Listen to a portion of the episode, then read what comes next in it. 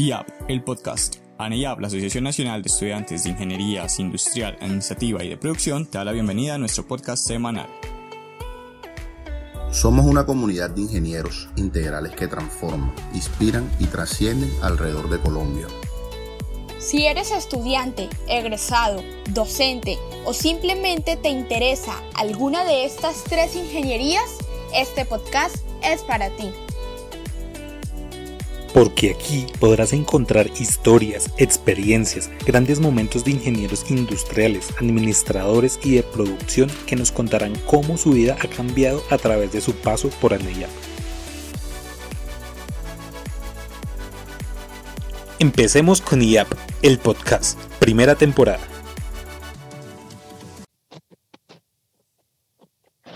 Bienvenido, bienvenida a otro capítulo, a otro episodio del podcast de ANEAP. Estamos hoy con Jaime García, él es egresado de la Universidad de Uniatlántico. Se desempeña en el campo de la gerencia de proyecto con enfoque en tecnología, estrategia e innovación.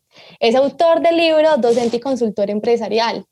Importante, ANEAP empezó fundando la, justamente el capítulo Uniatlántico hasta culminar como presidente nacional en 1999. ¿Cómo estás, Jaime? Bienvenido a este podcast.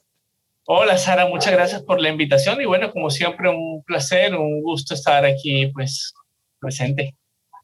Me alegro un montón. Qué rico que vuelvas a conectar con nosotros. Es un placer volver a tenerte en, el, en, en, la asociación, en tu capítulo seguramente.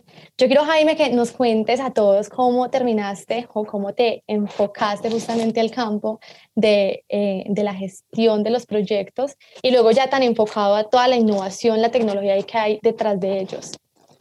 Bueno, digamos que todo arrancó por mi primer trabajo. Mi primer trabajo no fue en Barranquilla, yo, yo fue en Bogotá. Eh, trabajé con una empresa que se dedica a procesos de inteligencia de negocios, temas de tecnología de inteligencia de negocios, y ahí trabajé en el campo como ingeniero junior, y estuve casi tres años ahí, y ahí arranqué por el tema de los proyectos, eh, aprendiendo de consultoría, aprendiendo de tecnología, aprendiendo de indicadores, y esa fue mi, mi primera conexión. Sin embargo, casualmente también ese había sido un campo con el cual yo me sentía, había sentido identificado durante mi etapa en la universidad. Eh, digamos, yo, yo, a mí nunca me gustó el tema de calidad, o sea, ni, ni CISO, ni ISO, ni sistemas de gestión que llama ahora, salud sobre... La mayoría de mis compañeros sí, a mí no me gustaba mucho ese campo, a pesar de que la naturaleza muchas veces de la ingeniería industrial, pero yo siempre sentí más atraído un poco hacia los temas de, de estrategia, de indicadores, de proyectos. Siempre fue como la parte que, que más me gustó en la universidad, de, de lo que analicé y estudié en, en el pregrado, pues en la carrera. Sí. Bueno, me dices estrategia, indicadores, eso claramente es algo que te gustó de la gestión de los proyectos, pero ¿qué fue ese gancho que tú dijiste, me atrapó, yo aquí me quedo, yo voy a, a, a enfocarme en este campo y de pronto no en los otros? Digamos, ¿cuál fue esa diferencia como más, más clave dentro de la decisión? Mira, yo creo que hay una cosa que a mí me gusta mucho y es la ejecución, ejecutar. Y, los proyectos tienen una particularidad y es que entregan cosas nuevas, cosas que no se han hecho antes. Pues con el respeto de, de, de los que trabajan en producción y operaciones y en finanzas, pues obviamente cada quien en, en su campo, eh, pero digamos en el mundo de la producción, aunque cada día en el mundo de la producción es diferente, pues usualmente se hacen la, las mismas producciones, acá hay combinaciones y cosas, se produce todos los días. En los proyectos no, en los proyectos tú tienes la capacidad de construir algo, dejarlo construido y, bu y buscar, digamos, otra cosa. Entonces, esa, ese tema de generar un, un, reto, de construir algo nuevo, algo que no se ha hecho antes, porque los proyectos se caracterizan porque tú construyes algo que no se ha hecho antes, eso es lo que realmente a mí me, me atrajo, me sedujo del mundo de los proyectos. Y justamente por eso la innovación también. Claro, es que ahí todo, todo proyecto parte de, de, de algún tipo de innovación puede ser una innovación de producto, una innovación de proceso, pero, pero todo proyecto busca eso. Todo proyecto busca solucionar un problema. Todo proyecto busca satisfacer una necesidad.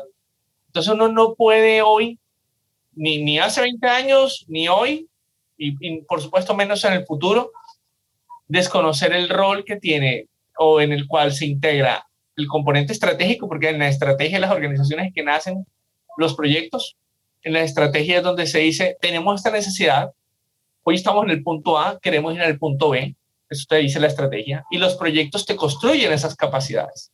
Pero ahora sucede una, una, una, un tema, y es que hoy no se puede hablar de construcción de estrategias sin innovación. hoy el que no está innovando no está haciendo estrategia. Y ambas se necesitan. Hay un dicho que dice que innovación sin estrategia es caos, estrategia sin innovación es planes eh, abiertos, o sea, no, no, lleva nada, no lleva nada. Entonces, las dos se relacionan mucho.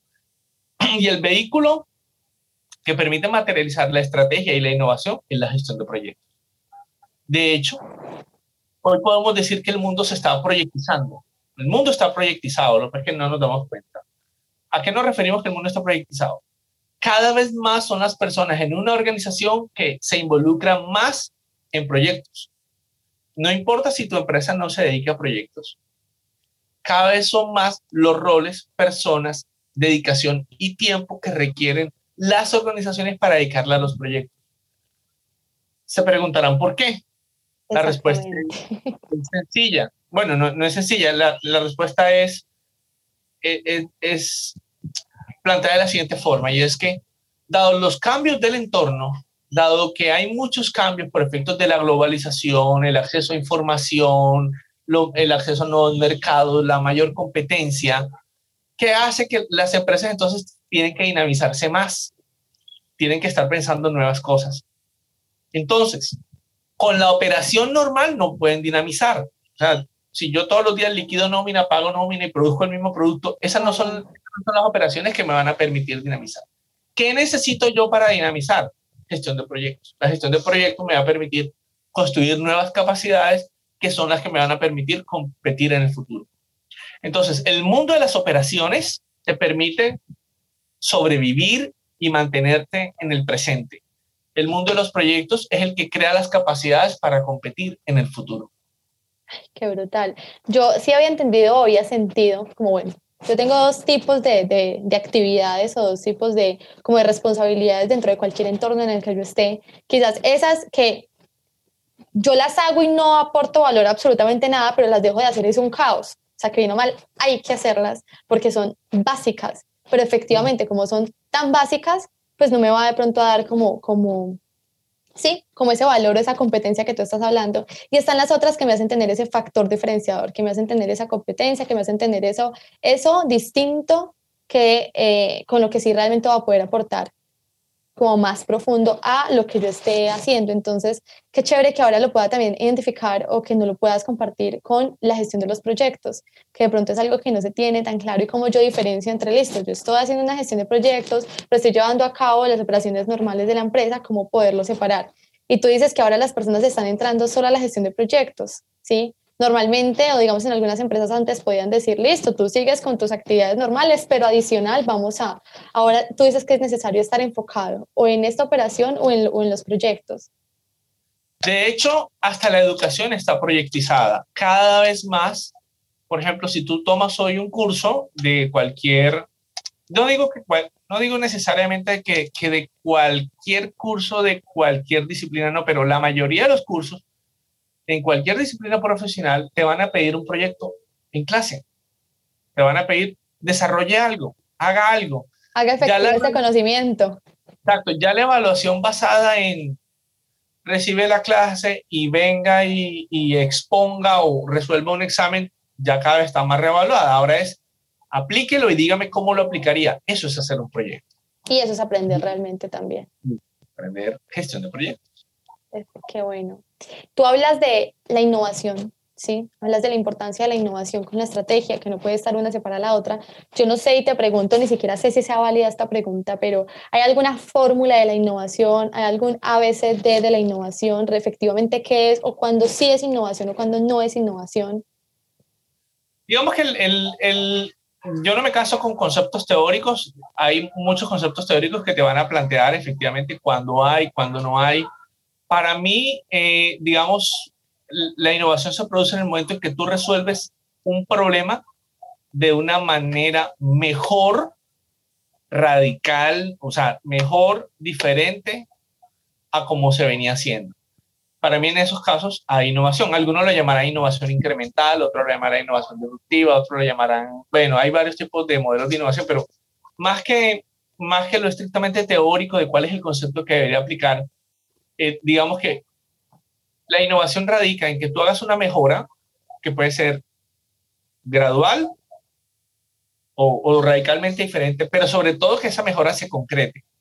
Porque si no se concreta, o sea, si no se ejecuta, si no hay ejecución, si no se lleva a la realidad, no hay innovación.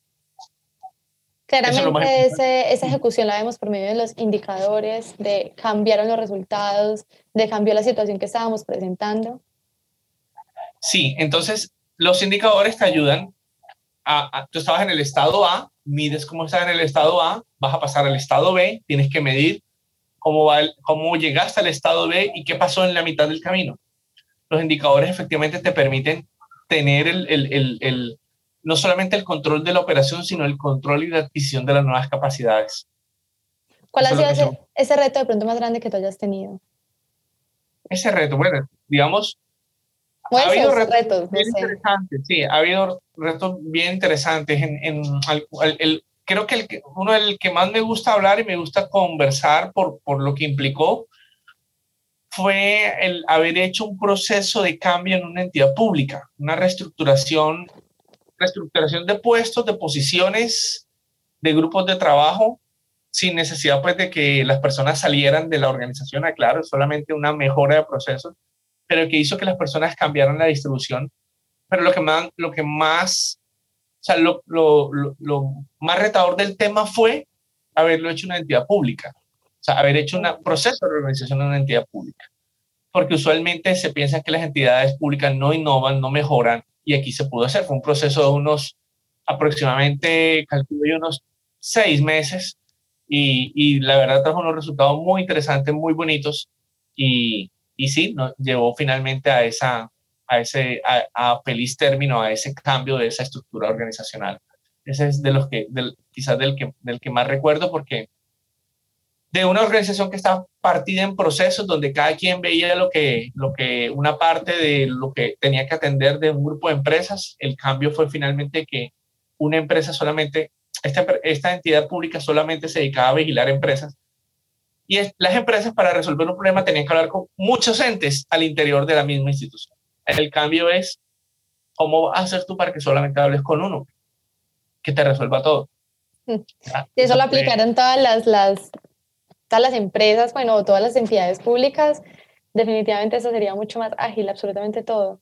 Y no solamente eso, sino no solamente dentro de cada entidad, sino las entidades como un todo. Si uno piensa en las empresas, pobrecitas las empresas cuando uno se pone a ver eh, cómo, cómo, cómo, es el, el, intercambio con diferentes entidades del sector público, superintendencias, DIAN, INVIMA, secretarías de Hacienda, cuando cámaras de comercio, aunque no son públicas, pues tienen un tema de registro público.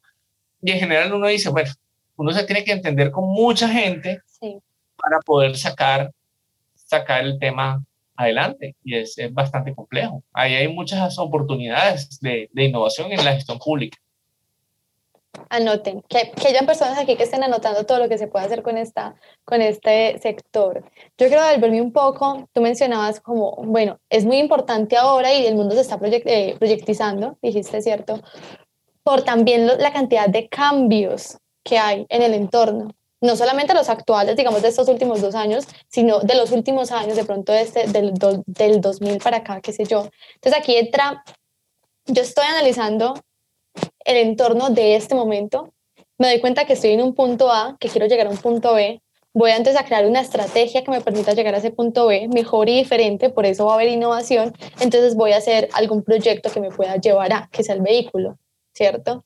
Pero bueno, ahora que el mundo, como tú dices, está cambiando y está cambiando ya tan aceleradamente, si el proyecto, qué sé yo, se va a demorar X cantidad de tiempo, al momento de llegar al punto B, quizás ya ni siquiera tiene que llegar a ese punto, sino a otro, porque las condiciones ya son distintas. Aquí es donde entra la palabra ágil. ¿Cuál es esa importancia o, o, más bien cuál es esa clave que nosotros podemos tener para que los proyectos que, que se gestionen realmente tengan eh, una metodología ágil o que puedan hacerse de manera rápida justamente para que el entorno no vaya a cambiar mucho mientras yo lo esté llevando a cabo? Bueno, miren, en ese punto usualmente eh, se confunde un poco el concepto de agilidad con rapidez y vamos a aclararlo. Perfecto. La, la, agilidad es, es la respuesta a los cambios.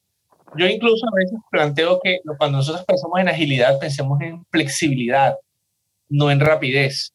Entonces, la agilidad no se da por qué tan rápido yo hago un producto, sino la agilidad se da es por qué tanto yo respondo a un cambio en el entorno.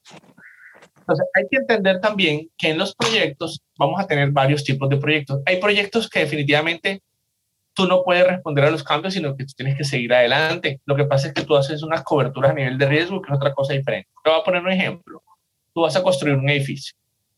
Tú no puedes cambiar el plano del edificio en mitad de la construcción. No puedes hacerlo. ¿Sí? Entonces, la forma de construcción no es, no es la, no, aplicarías mucho el tema de agilidad porque si tú quieres llegar a ese punto B, pues construyelo porque de, no puede ser flexible. No te puedes salir de ese plano. Pero ¿qué cosas sí puedes hacer? Por ejemplo, antes de empezar a construir, por ejemplo, ahí se habla de modelos, modelos BIM de construcción que te permite eh, recopilar data de la construcción para que antes de que empieces a construir tú tengas una mayor un mayor entendimiento de los datos, de cómo se va a desempeñar el modelo de construcción, cuánto vas a consumir y muchos otros elementos. Eso te permitirá cada vez más acertar y, y, definir tu estrategia. O por ejemplo, mm, de pronto tú has visto que los, cuando tú vas a construir o cuando alguien va a construir, eh, tiene, puede tener una maqueta. Las maquetas son una forma de prototipo que permite que alguien vea cómo va a quedar. Usualmente la maqueta no, no el, real no se va a parecer a la maqueta, pero es una manera de ser, de hasta donde se pueda, ser ágil. Sin embargo, hay otro tipo de proyectos, no solamente de tecnología, sino en general de cualquier eh, operación donde sea susceptible de mejoramiento, en donde la agilidad sí es válida. ¿Por qué? Porque resulta que lo que tú haces es solamente planificar y ejecutar lo que tienes claro. Solo lo que tienes claro. Y aquello que no tienes claro, no lo haces. Y lo haces hasta cuando tengas la información para poderlo lograr. ¿sí? Entonces, entonces esa, eso, esa agilidad, ese es uno de los puntos. Hay muchos puntos adicionalmente, pero el, el más relevante es, tú haz lo que tengas claro, lo que no tengas claro no lo haces. Y en la medida que lo vayas teniendo claro, lo vas generando como en un inventario de producción. Entonces, mira lo que sucede. La agilidad es la forma como los proyectos asumieron el mundo de la producción. Los modelos ágiles se basan en Lean Manufacturing, los modelos ágiles, o sea, construcción en, en, manufactura Lean, manufactura ajustada, manufactura flexible. Entonces, la gestión de proyectos ágiles es eso, es entender el proyecto como si fuera una fábrica, en donde tú tienes un inventario de cosas por hacer y en un tiempo determinado tienes que producir una serie de entregables y los entregas. Y posteriormente sigues otros elementos, sigues metiendo cosas en ese inventario y lo vas sacando y lo vas produciendo como una, como una fábrica, como un proceso de producción. Entonces ese mundo de la agilidad es bien interesante porque, bueno, tú también debes saber cuándo usarlo y cuándo no, cuándo realmente vale la pena y con qué reglas vas a, vas a trabajar en él. Ya, aquí cuando tú creerías que definitivamente sí vale la pena utilizar metodologías ágiles. Y otra pregunta que la conecto y es, ¿en dónde entra este concepto? Si de pronto es justamente lo que me estabas mencionando o tiene que ver con algo un poco distinto o adicional. Y es listo, nosotros pensemos, lo que tú dices creo que es esto como, bueno, yo voy a hacer lo que ya sé, lo que no, hasta que no sepa no lo hago y es de pronto esto el mínimo producto viable. Mínimo que sirva, ya, que se pueda usar, que cumpla con su función y poco a poco vamos aumentándole, digamos, estas características que van haciendo que justamente sea innovador o diferente. No sé si esto aplique justamente en lo que me comentas y de pronto cuando sí vale la pena aplicar o no estas metodologías. Sí, eh, lo, que pasa es que hay varios tipos de proyectos. Hay otro modelo de trabajo de proyectos. El, el primero, el que te hablé al estilo del edificio, es un modelo que se llama predictivo, sí, donde ya tú sabes lo que vas a hacer. Sin embargo, tú puedes hacer dentro de ese, de ese elemento lo que se llama el modelo incremental. ¿Qué es un modelo incremental? Un modelo incremental es donde, aunque ya tú sabes lo que vas a hacer, solamente vas a, vas a entregar pedazo a pedazo. Por ejemplo, si tú vas a hacer una obra civil, tú de pronto dices, voy a entregar la zona de residencia, después entregó el aéreo, después las zonas verdes, después la zona administrativa, entonces lo volviste a incrementar, lo hiciste por partes y eso también es una manera de generar la agilidad. Pero ahorita que tú mencionaste el tema de producto mínimo viable, hay otro, eh, usualmente los, eh, los productos ágiles tienen eso, pero ahí hay un concepto diferente porque producto mínimo viable corresponde más a otro tipo de modelos de proyectos que se llaman los modelos de proyectos explorativos. En los modelos de proyectos explorativos que no son ágiles, ni son incrementales, ni son predictivos, los modelos explorativos se basan en otro tipo de herramientas más parecidos a temas de innovación. Por ejemplo, eh, producto mínimo viable es un término que viene o se acuña de, de Lean Startup y que lo que te dice es, ¿cómo voy yo a entregar un producto que ya se pueda vender? Pero para tú haber llegado a esa versión del producto, tuviste que haber, haber dado unas vueltas, haber echado para atrás y para adelante. Por eso se llaman explorativos, porque tú no sabes en qué va a terminar. ¿ya? Entonces, los explorativos son diferentes. Design Thinking, Lean Startup, Customer Development, incluso StageGate también son, son metodologías de gestión de proyectos que tienen componentes explorativos que me permiten en un momento dado determinar, eh, determinar cómo voy yo a resolver, dicho de esta manera, con qué solución le voy a dar a un problema que, que no sé qué problema es. Usualmente así arranca un, un proyecto explorativo. Todavía no sé cuál es el problema, pero tengo que darle una solución. Pero me quiero meter por acá y no sé en qué me voy a encontrar ni con qué voy a salir, pero por aquí voy a estar. Esa, esa es una hipótesis. Voy a lanzar una hipótesis, pueda que me sirva, pueda que no. Eh, hago prototipos, testeo, etcétera, saco un producto mínimo viable. Eh, claro que tuve que haber hecho otras cosas antes. Si tú en este momento tuvieras que guiar un equipo para que pueda gestar un proyecto, para que pueda planear un proyecto y llevarlo a cabo y llegar, digamos, a ese punto B, ¿qué de pronto es eso que tú le dices que no está en los libros, que no está en la teoría, que alguien que haya estudiado la gestión de proyectos quizás no tenga tan en cuenta y tú sí, por la experiencia que has tenido justamente acá? Yo lo primero que le digo a las personas con las que trabajo o los estudiantes con los que tengo la oportunidad de compartir es que a mí no me gusta usar formatos ni plantillas. A veces nos acostumbramos mucho a que, ¿cómo se hace tal cosa? Préstame el formato y yo me ajusto a eso. Y yo creo que lo que termina sucediendo es que ningún formato o plantilla que exista va a ser, sirve para, para todos los proyectos y que uno debe usar el sentido común para poder entregar, documentar o planificar su proyecto. O sea, mi fórmula sería decirles, no hay fórmula. Usted tiene que usar eh, la experiencia para ello. Voy, voy, a adelantarme a un tema que pronto conversemos, toquemos más adelante, que tiene que ver con uno, con uno de los libros que escribí, que es eh, uno de los libros que escribí sobre emprendimiento. Y eso me hace acordar un tema que fue el descubrimiento el, yo quería escribir un libro sobre qué hacen los emprendedores para que les vaya bien. Ese era el objetivo de mi libro. el libro que cualquiera de nosotros quisiera leer. El libro, el libro es, se llama Hágale sin miedo. Eh, el libro es sobre proyectos de emprendimiento. Que los proyectos de emprendimiento pueden tener componentes ágiles, predictivos, iterativos, no importa. Entonces el tema es el siguiente. Y yo me puse a preguntar, bueno, ¿qué hace un emprendedor? Entonces me puse a entrevistar varios, me puse a entrevistar varios. Entonces, algunos, eh, algunos trasnochaban, otros eran diurnos, otros eran nocturnos, otros dormían mucho, otros dormían poco. Yo dije, ahí no está la fórmula. Sin embargo, me puse a leer, yo les hice entrevistas y relaté sus historias. Y después, después de leerlas un par de veces, eso fue como un momento así, un momento de iluminación me di cuenta que sí había algo en común en todas las historias de ellos, en todas, todas las historias tenían una cosa en común, y es que todos, antes del negocio que tenían actualmente, llamémoslo el negocio, no voy a decir negocio exitoso, el negocio hoy en crecimiento sostenible, el, el negocio que hoy tienen, todos, absolutamente todos, habían hecho otro antes. Permítete fallar antes de poder conectar. Exactamente. Entonces, cuando tú me hablaste ahorita del tema de proyectos, eh, no hay fórmula.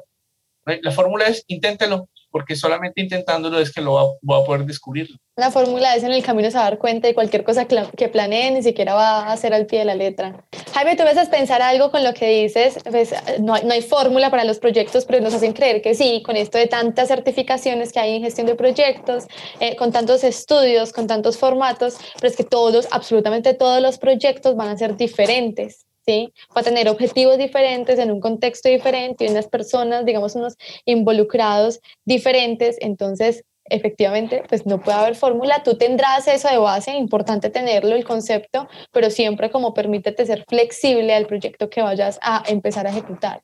No sé si hay, quieras como complementar algo, pero creo que es algo... la verdad, no, más que agregar, eh, digamos que, que usualmente, como, como tú lo planteas, es uno tiene que, sí, estar metido en el tema de proyectos, leer del tema y, digamos, la recomendación es que yo usualmente trabajo un tipo de proyectos, yo no trabajo todo tipo de proyectos porque, porque sencillamente uno no puede, el background que cada persona tiene da para cierto tipo. Usual, por ejemplo, yo, yo trabajo son con proyectos que involucran tecnología e innovación y cambio de procesos, ese tipo de cosas. a mí me dicen, construye un puente tengo ni idea cómo se construye un puente, ¿no? pero hay expertos en cada tema. Entonces, yo creo que es eh, la investigación que cada quien haga en su industria, en, en, en, proyectos petroleros, en industria, en manufactura, en, bueno, en tantas cosas que pueda haber. Eh, y cada quien va a desarrollar, digamos, una, una experiencia propia y una, y una metodología propia de acuerdo al mundo en el que se desenvuelva no solamente la gestión de proyectos, tienes que acompañarlo de algo más. Tienes que tener otra, digamos que especialidad u otra experiencia adicional. Sí, sí, claro. Eh, a ver, digamos que en proyectos uno puede trabajar dos tipos de especialidad, vamos a decirlo así. Una especialidad temática, por ejemplo, en riesgos. Yo soy en mi caso, esa es la mía. Yo, yo trabajo mucho, digamos, de todos los temas de proyectos, eh, la que más trabajo es riesgos pero hay otros que son expertos en contratación, hay otros que son muy buenos en programando actividades, otros que son muy buenos en tema de presupuesto, otros que son unos duros en temas de calidad. En el caso mío, en gerencia de proyectos, yo me quedo con el tema de riesgo. Pero aparte de esa especialidad temática, hay una especialidad de industria, ¿sí? O una especialidad de tipo de proyecto, ¿sí?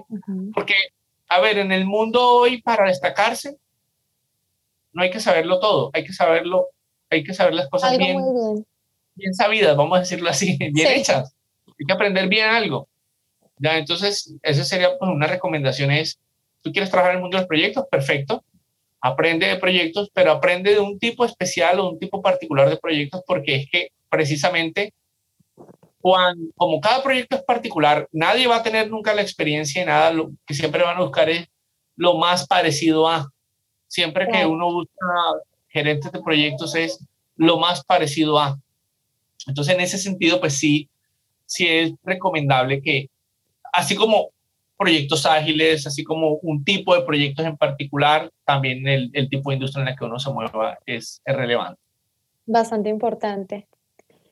A mí me encanta, yo quiero repetir el término de agilidad, que me parece brutal esto de la flexibilidad. Y yo creo que tú en parte tuviste flexibilidad, yo quiero volver a la historia tu libro. A ver, ¿cuál es esa clave? Porque los emprendedores, digamos, tienen éxito. Ya dijiste, hay una empresa antes de o hay un emprendimiento que tuvieron antes de, ya tienen la experiencia, ahora siguen en qué quedó el libro, cuéntanos del proceso, em, cómo llegaste a escribir libros. Bueno, vamos paso a paso. ¿Cómo empecé yo a escribir libros? Yo empecé a escribir libros en el 2015. Usualmente escribir un libro es un proceso que dura pues a mí me da por lo menos los que he escrito, yo he escrito tres, es un proceso que dura un año, pero, pero no es un año lineal, yo lo voy a explicar. Yo empecé, en mi primer libro lo empecé a escribir en el 2015 y lo terminé en el 2017. Pero ya, o sea, ya publicado, pues se publicó a mediados de 2017. Sin embargo, fue todo el 2015 escribiéndolo y el 2016 como negociando quién lo iba a editar y, y se, en 2016 se consiguió quién y en, y en 2017 salió a la vida. Pero eso surgió porque yo, yo viajaba mucho, mire, yo viajaba, yo siempre he escrito, siempre, siempre he escrito. Incluso cuando estaba en Anella escribí un par de manuales. O sea, me gusta escribir. Ya hablaremos de eso. yo, yo siempre escribía y hacía reflexiones sobre la gerencia de proyectos. Escribía. Y un día yo, yo viajaba a una ciudad y yo tenía que hacer unos entrenamientos temprano en la mañana, o sea, de 7 a 9 y otros entrenamientos de 5 a 7. Me quedaba todo el día libre, ya, me quedaba todo el día libre. Era prácticamente tres días a la semana durante dos meses que yo no tenía nada que hacer, ni, ni para decir que veámonos con los amigos porque todas esas horas estaban trabajando. Ah, entonces yo me quedaba en el hotel y me quedaba escribiendo, escribiendo, escribía, escribía. Y hasta que me di cuenta que, que, que tenía material y se me ocurrió lo siguiente, y es que yo no quería escribir un libro común y corriente, sino un libro que generara un aprendizaje y lo escribí en forma de novela. Proyectos Bajo oh. Ataque, que fue mi primer libro, es un libro que es escrito muy al estilo de la meta. Quizás algunos puedan eh, conocer el concepto de la meta. Eh, es un escrito de, de lo que pasa en una empresa en el mundo de los proyectos y, y es un libro en ese sentido, pues así lo escribí. El segundo libro salió porque me di cuenta que me había quedado material del primero que no, no había depurado, no había trabajado y, me faltó por explotar, por desarrollar, por seguir, porque de pronto las historias que había contado no se ajustaban al formato. Entonces, el segundo libro que se llama El enfoque de valor en la gestión de proyectos es un libro que un poco invita a pensar el tema de eh, no, te, no comas el cuento de que esto tiene que ser así, el formato X, el formato Y, no. Eh, lo importante es tú qué vas a hacer en cada paso del proyecto. A veces cuando, por ejemplo, de la, de la escuela en la que yo empecé en la gestión de proyectos, que es la escuela del PMI, a uno le hablan de procesos, tareas, artefactos, herramientas, y son tantas que muchas veces las personas terminamos creyendo que hay que seguirlas todas. Entonces el enfoque de valor en la gestión de proyectos es un poco una visión linda del tema, como no, no, no, me digo, vamos a depurar, no es todo, lo esencial es esto, no se te puede olvidar, esto es lo que no puede faltar y de eso se trata el segundo libro. Justo la recomendación Entonces, que darías a esa persona que quiere y que, bueno, a ver, esto no te lo van a decir en ninguna, en, ninguna certificación, pero yo te digo, no sigas los formatos, ¿sabes? Desde, desde el concepto valor también. ¿Cuál es el valor que vas a agregar en cada uno de los pasos sin necesidad de como enfocarte en todo lo que me piden, sino realmente lo esencial? Que debe tener el proyecto. Exactamente. Muy interesante. Uno, debe estar pensando en términos de la generación de valor. Una, es, es, tener, ahí es donde yo digo que mi formación de ingeniero industrial me ayudó mucho, porque a pesar de que yo trabajo en proyectos de tecnología, el hecho de pensar en qué pasos, donde había reprocesos, donde había desperdicio de papeles, de, de información, de reuniones, me puso a pensar que por ahí, que, que llenar 17 formatos no es la forma de gestionar un proyecto es generar el valor a través de la gestión del mismo y eso es lo que uno debe, debe buscar. Ese, de eso se trata el segundo libro. El primero, que la, es la novela, habla, tiene muchos de esos elementos, pero se enfoca más en, en enseñar de gestión de proyectos a través de los diálogos que tienen las personas creadas en mi cabeza. el grupo de personas de mi cabeza y, y hablan. Y, la creatividad. Súper.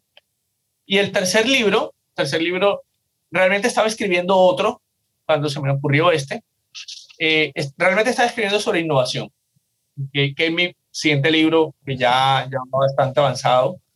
Eh, yo, escribiendo sobre innovación, me di cuenta que empecé a escribir de otra cosa. Estábamos empezando el tema de la pandemia y me di cuenta que muchas personas, al verse sin trabajo o al ver que su vida había cambiado, empezaron a buscar nuevas formas de, de, de rebusque. Yo fui uno de ellos. el bombillo. Claro, yo, yo incluso fui uno de, ellos porque varios de mis proyectos que tuvieron un delay de dos o tres meses, yo dije, yo no me voy a quedar quieto, aquí hay cosas que hacer, eh, aunque, aunque yo seguía dando mis clases o seguía teniendo clientes, de todas maneras sí, yo dije, y si, y si, y si no, ¿qué pasa? Y el valor personal, ¿dónde está?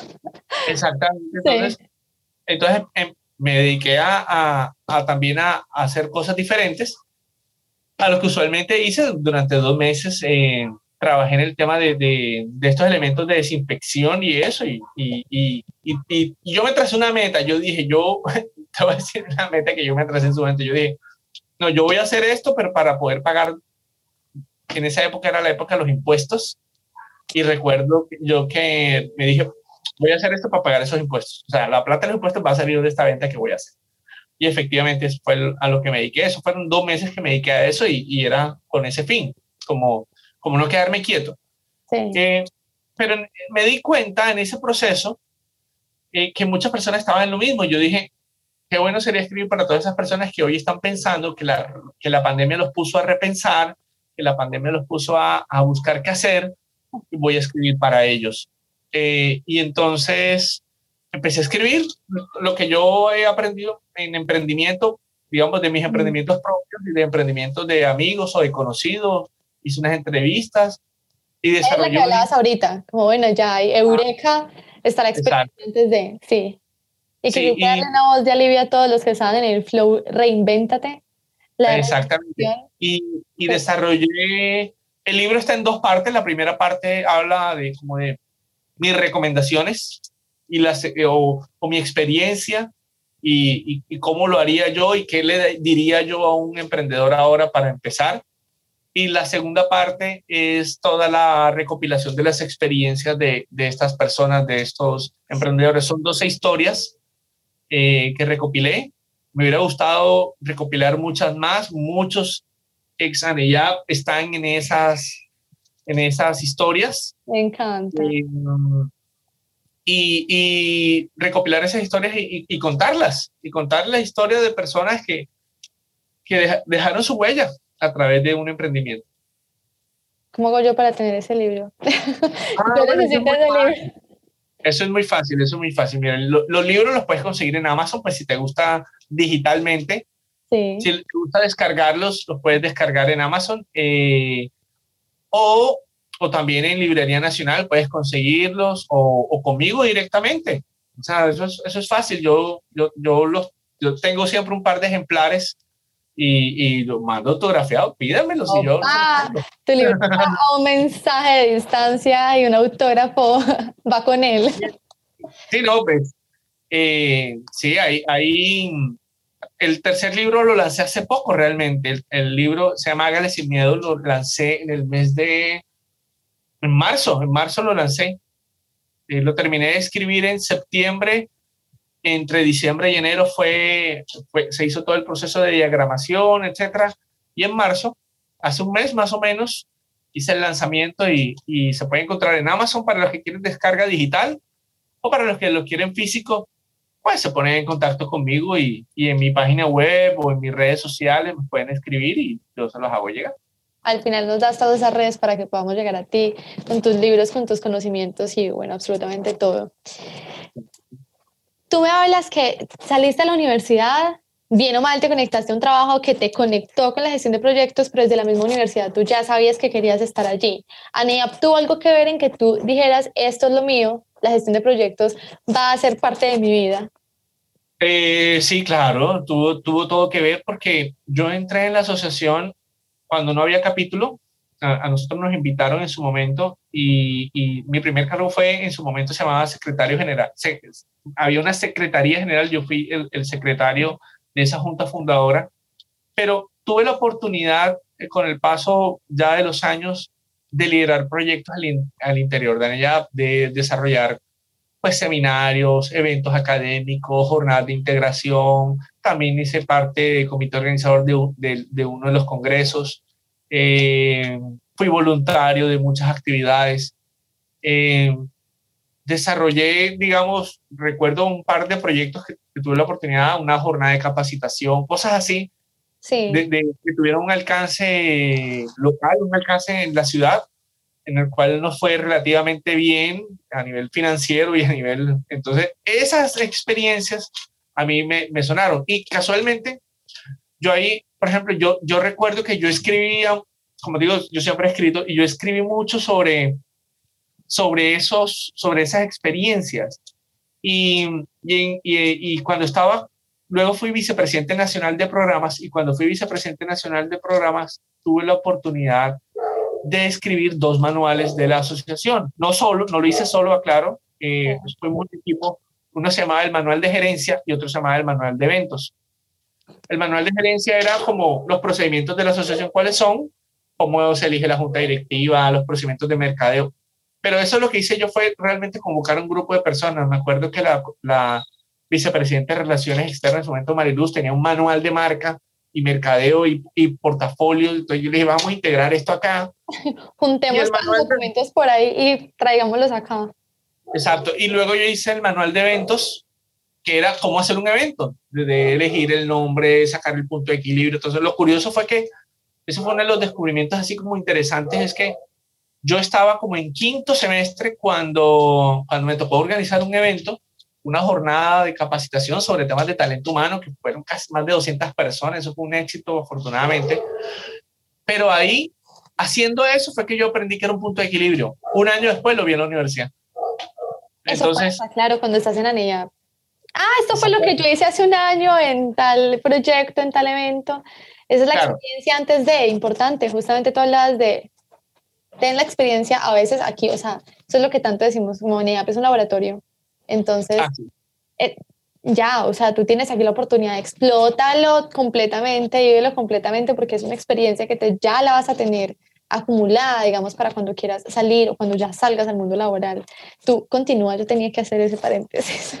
No, no, no, no, te preocupes. Entonces, ahí el, el tema fue ese, que, que yo fui vicepresidente local de programas, que es lo que hoy llaman el académico, como director académico. Antes era vicepresidente, eh, se llamaba vicepresidente de programas que era precisamente el que tiraba como la línea académica, de la línea de, de qué se iba a hacer, eventos que se iban a hacer a nivel formativo hacia la comunidad, e, etcétera. Entonces, esa es, esa, esa, ese fue mi inicio y, y desde entonces empecé a, a, documentar, a hacer proyectos, a, a, cómo se construyó un evento. Y todavía los hago, yo todavía hago eventos. Eh, precisamente, eh, yo con un socio, socio y yo, eh, a través de, de, de las empresas, eh, eh, dictamos cursos en gestión de proyectos, en design thinking, en, bueno, en varios elementos. Él, usualmente trabaja temas de mantenimiento como de ingeniería pesada. Yo trabajo temas más relacionados con lo que ya conoces, indicadores, innovación, gestión de proyectos. Entonces nos unimos y yo todavía hago eventos, ahora son virtuales, pero antes eran físicos. Pero siguen, sigues con la, la chispa, Yo, yo sigo haciéndolos, yo sigo haciéndolos y cada vez, pues, eh, obviamente, uno, o, sea, o sea, a pesar de que llevo muchos años haciendo eventos, ahora hace un año los cambiamos el formato porque ahora todo es Zoom. Sí, claro. Pero y es un nuevo aprendizaje, mm, redes sociales, manejo, base de datos, mercadeo al menos tiene la conexión con la tecnología y la innovación, que eso pues es justamente lo, lo necesario que, que, tuvieron que hacer todas las personas o las empresas que llevan a cabo eventos. Tú, aparte, sí, sigue. Desde que estaba en la asociación de estudiantes, desde que estaba en segundo, tercero, cuarto semestre, antes de siquiera ver el ciclo profesional, me dedicaba a hacer cosas que todavía hago. Conclusión, gran conclusión del día de hoy. Sí, quizás así, a muchos nos podemos visionar a qué vamos a estar haciendo años después, simplemente con ver qué estamos haciendo y qué nos gusta en ella. Es muy importante este punto. No, dime. No, no, que me hace recordar que muchos de mis amigos de la universidad y de ANEYAP hoy están haciendo lo que pintaban en ese momento. O sea, están, eh, el que le gustaba el tema comercial está en los temas comerciales, el que estaba, o sea, el que estaba en mercadeo está en temas comerciales, el que estaba en finanzas está en temas financieros o gerenciales, así, ahí, ahí en ese sentido, el, que estaba en temas de, desarrollo humano está en temas administrativos o de talento. Entonces, eh, cada, en, ese, en ese entonces, lo que pintaban muchos eh, se decantaron finalmente. Y sí, mira que a me pasó algo totalmente, no sé, como extraño. Y es que cuando yo entré, nosotros nos preguntaron, ¿a cuál dirección te gustaría entrar? Yo dije, no, primero finanzas y después ¿qué talento humano. Y por cosas, no sé, eh, también, imagínate ya la, como el ojo que podría llegar a tener esa junta del momento. No, tú te vas para talento humano y yo, yo quería finanzas. Yo ahora soy talento humano, o sea, yo muero, lo que te decía, yo muero por el desarrollo eh, como humano, toda esta parte del ser, etcétera. Y con la parte de finanzas yo no puedo, o sea, yo no puedo, yo soy como, no, no, dale, tú puedes con las finanzas, tú puedes, pero no, me gusta el talento humano y lo vieron más ellos que nosotros, bueno, que, que yo en su momento.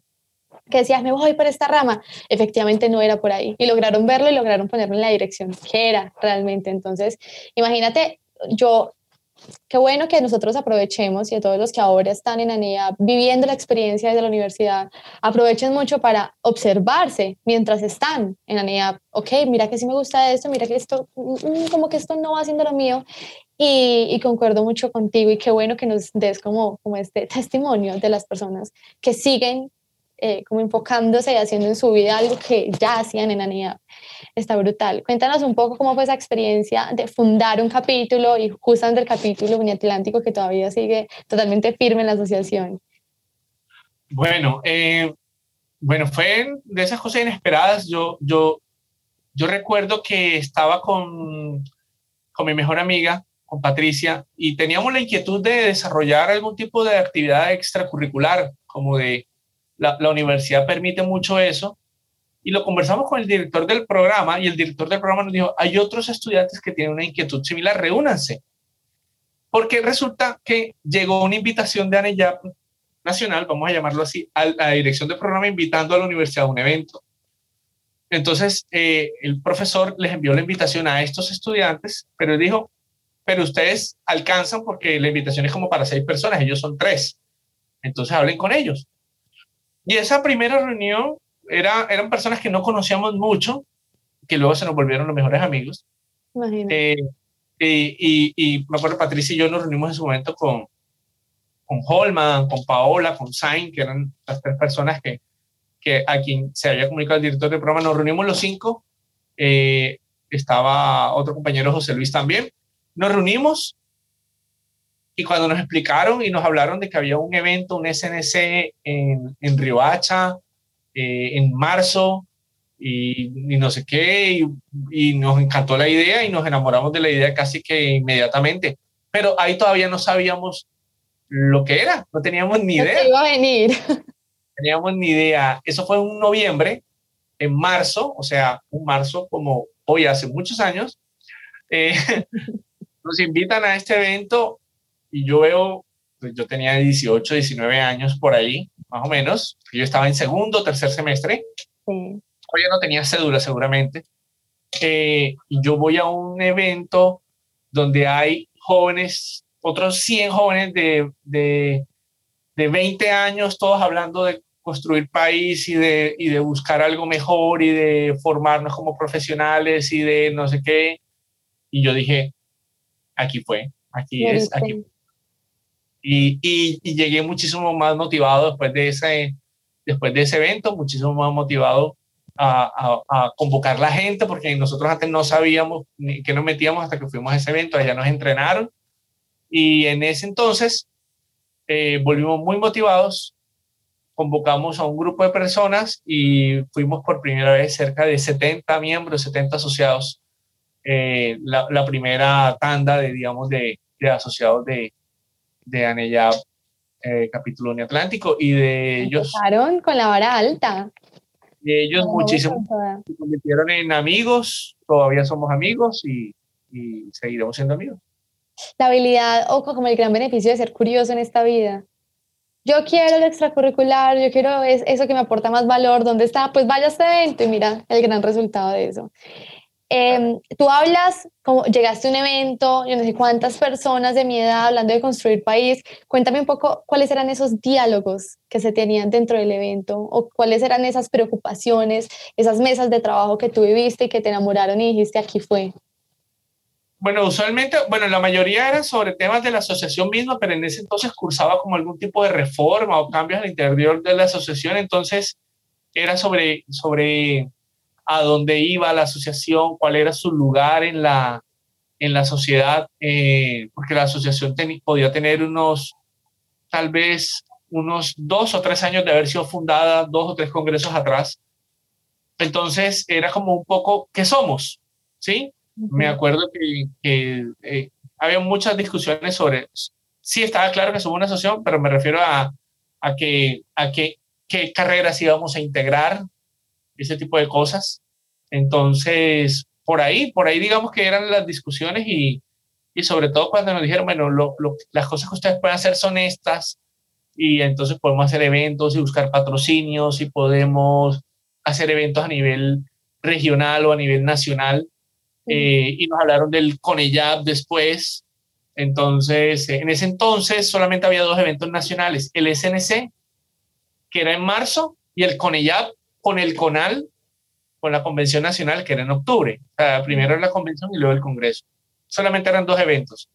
Entonces uno todo, todo el año, desde marzo, se volvía a ver la gente hasta, hasta, hasta octubre. Entonces, pero sí, y, ya cuando yo voy a mi primer Conellab en Medellín, no, ya eso fue una explosión, ya, y sí, ya. No había como retroceder de ese amor. 800 personas. Y no solamente, y, era el ambiente, el ambiente universitario, el ambiente de, de, de aprendizaje, por supuesto el desorden y por supuesto la rumba, pero, pero también siempre eran las ganas de la gente de, de, estar ahí, de, trabajar, de hacer que las cosas quedaran bien hechas. Tú dices unas discusiones muy alineadas a, bueno, ¿qué somos? Ya estamos acá, pero ¿quiénes vamos a integrar esta asociación y para qué vamos a integrar esta asociación, cierto? Ya después, unos años después, en, en 1999, pasaste a ser el presidente nacional.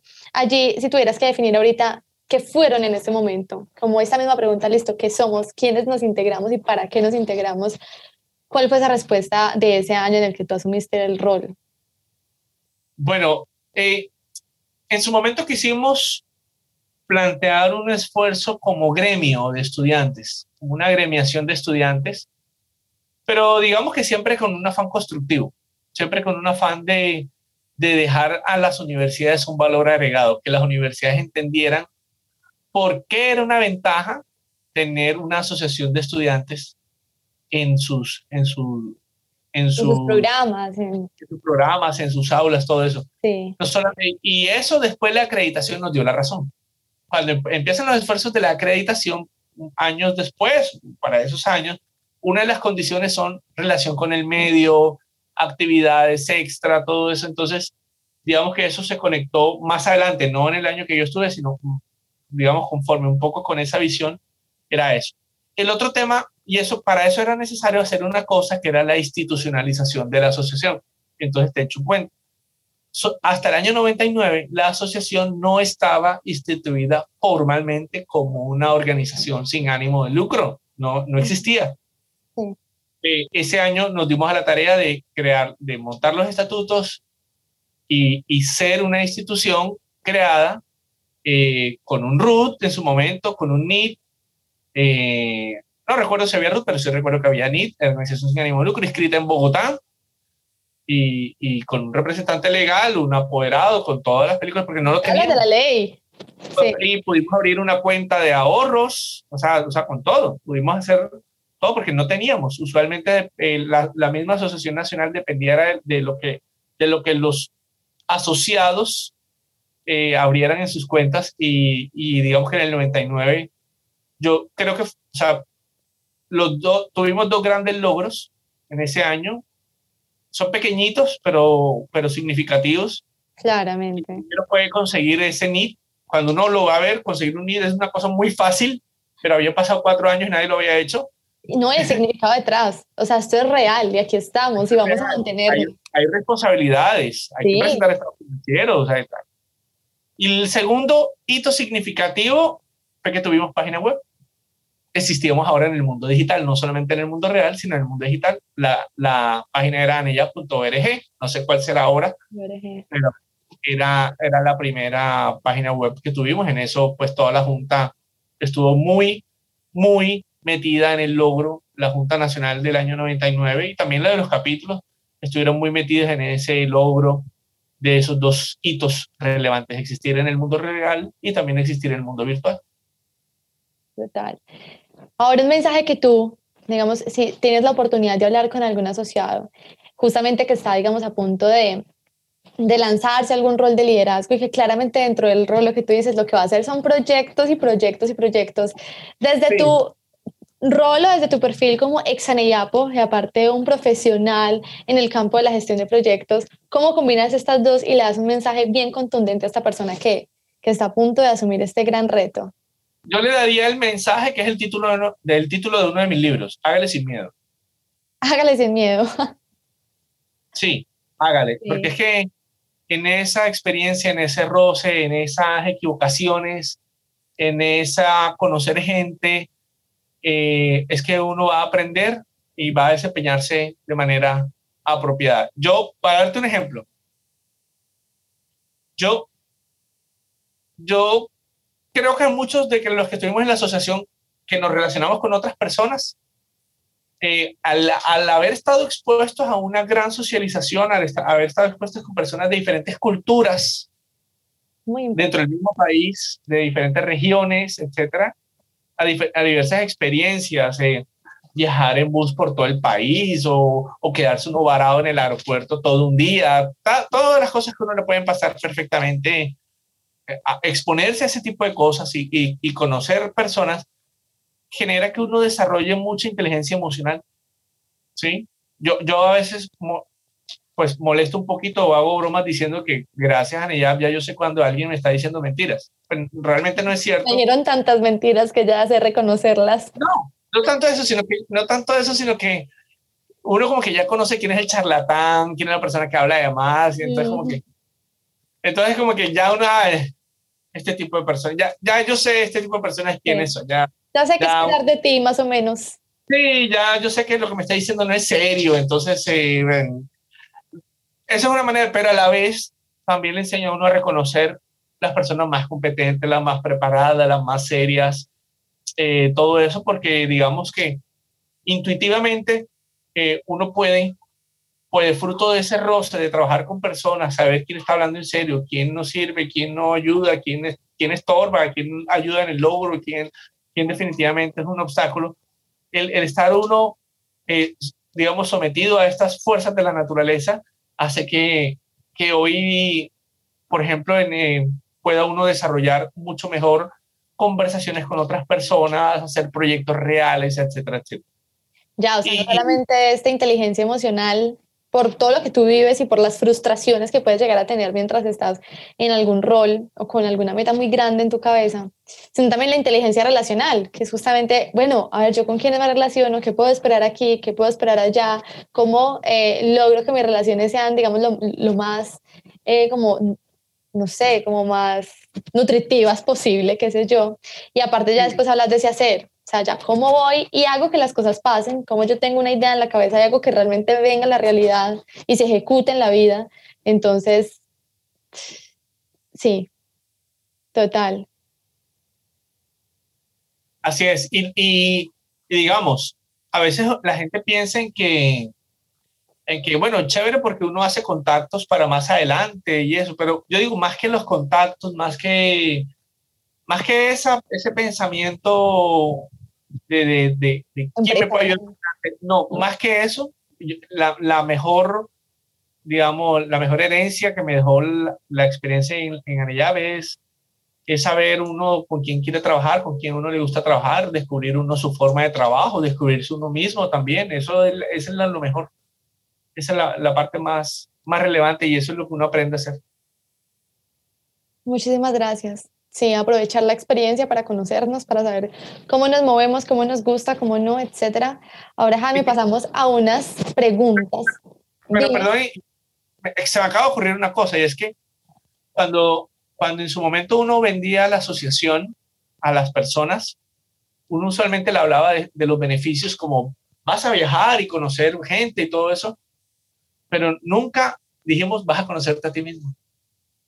Nunca lo dijimos y yo pienso que eso es fundamental decírselo a un muchacho, una muchacha de 18, 19, 20 años que, que, está entrando a la universidad, que todavía no tiene un pensamiento estructurado completamente o que de pronto no sabe si, si eligió la carrera correcta o si de pronto no sabe a qué se va a dedicar en el futuro. Eh, la asociación es algo que al exponerte a todo este tipo de experiencias te ayuda a definirte, te ayuda a descubrir quién eres. Y eso es algo que usualmente no, pues, no, no, uno no lo entiende sino tiempo después. Sí. ¿ya? En mi caso es así y, y, eso es algo que me gustaría decirles a los, a los asociados de aquí en adelante. No vendan tanto, vas a conocer o vas a viajar. eso es chévere, es importante, hay que hacerlo, pero lo más importante es que te vas a conocer a ti mismo. Y justamente te vas a conocer a ti por medio de todas esas experiencias externas, del proyecto, del rol, del viaje, del amigo, del el directivo, etcétera. Pero sí, yo concuerdo totalmente contigo cuando me preguntan qué es lo que más te dejó Anea, yo digo el conocimiento de lo que, de lo que soy. O sea, a mí me dio mucho, mucho, mucho en ese aspecto. Y, y siento que es muy importante también ser conscientes de eso cuando lo estamos viviendo, lo que yo te decía ahorita, como hay que observarse, no solamente viví, me gustó, no me gustó, o, o como que me pasó esto, no me pasó esto, me frustré, me encantó, sino listo, entonces eso qué significa en tu vida, ¿sí? Como ahí te está dando un mensaje muy contundente sobre, digamos, esas habilidades, esos grandes talentos que tú puedes llegar a tener. Gracias Gracias por esto, Jaime, gracias por contarnos y abrirnos, abrirte a, a todos los ANEIAPOS, ex ANEIAPOS, egresados directivos, personas que de pronto no son de ANEIAP, que están escuchando este gran valor. Y vamos a pasar a unas preguntas rápidas para que ya terminemos eh, este podcast con tus datos para que se puedan comunicar contigo, para los libros, para la gestión de proyectos, para cualquier idea loca que se haya generado eh, en este podcast. Entonces, Dame cinco siglas que tú recuerdes de ANIAP. JDN, eh, ONAL, SNC, CONELLAB y por supuesto todas las siglas de los cargos. En su momento era BPN, Vicepresidente Nacional de Programa, BPD, Vicepresidente de Desarrollo. y etcétera, y ahí seguimos. Etcétera. Claro. Perfecto. El evento que tú más recuerdes de todos. Uy, hay muchos, hay muchos. El que más recuerdo, el primero que se te vino a la que más recuerdo, Lo que más recuerdo, eh, porque fue en el, en, en, el marco en el que yo fui elegido presidente nacional, fue el Conellap de Manizales. Un Conellap que hubo en Manizales fue genial, además que Manizales es una ciudad preciosa, hermosa, el Congreso estuvo magníficamente hecho, todo muy puntual, todo muy organizado, fue un éxito económico. Eh, y marcó el inicio de, de, lo que fue mi presidencia, entonces me pareció muy bonito por eso, pero tengo muchos recuerdos de, de, un evento incluso regional que hicimos solo en Barranquilla, de un SNC en el año 98 que también hicimos en Barranquilla, eh, de un congreso en Cali. Bueno, no es que hay muchos, o sea... Eventos igual a un montón de recuerdos. Todos, todos, todos. Yo, yo durante cinco años fui a casi todos los eventos nacionales casi todos. Creo que me faltaron uno o dos. Eh, fueron más de 15 eventos a los que fui, entonces la verdad es que mm, nacionales. Pero adicionalmente... a los capitulares regionales. Los capitulares. La lista avanza un montón. Sí, así es. Dame el nombre, digamos, la primera persona que se te viene a la, a la mente cuando yo te digo Aneyap. Uy, pues. La primera. yo sé otra lista grande, pero la primera persona que se te viene a la mente. No podría. Yo pues, lo primero que pienso es en, en, mis amigos de la Junta Nacional del año, del año en que fui presidente, Pocho, Esteban, Paola, Carolina, Carvajalino, o sea, los seis. E, ese equipo es único, es inolvidable y no puedo pensar en una única persona, es, es, imposible. Tiene todo un grupo en la cabeza. Son, son cientos de, si pienso en la gente de mi capítulo, pienso en todas las personas que conocí en todos los capítulos, eh, bueno, personas que pude haber visto una sola vez, pero que de pronto seguimos encontrando por ahí. No, hay, hay, muchas, hay muchas caras y, y, bonitos recuerdos. Perfecto. ¿Algo que te hubiera gustado hacer en ANEAP y quizás no hiciste? Algo que me hubiera gustado No, sabes que, que, que creo, o sea, no voy a decir que viajar más porque yo creo que viajé todo lo que pude. Eh, de pronto a veces yo he sido un poquito juicioso con mi sueño, entonces de pronto a veces, de pronto trasnochar un poquito más, pero el resto, del resto no, no, no, yo... Yo, que yo debí quedarme más horas en, después de que acabara todo el evento. Sí. Irme a dormir.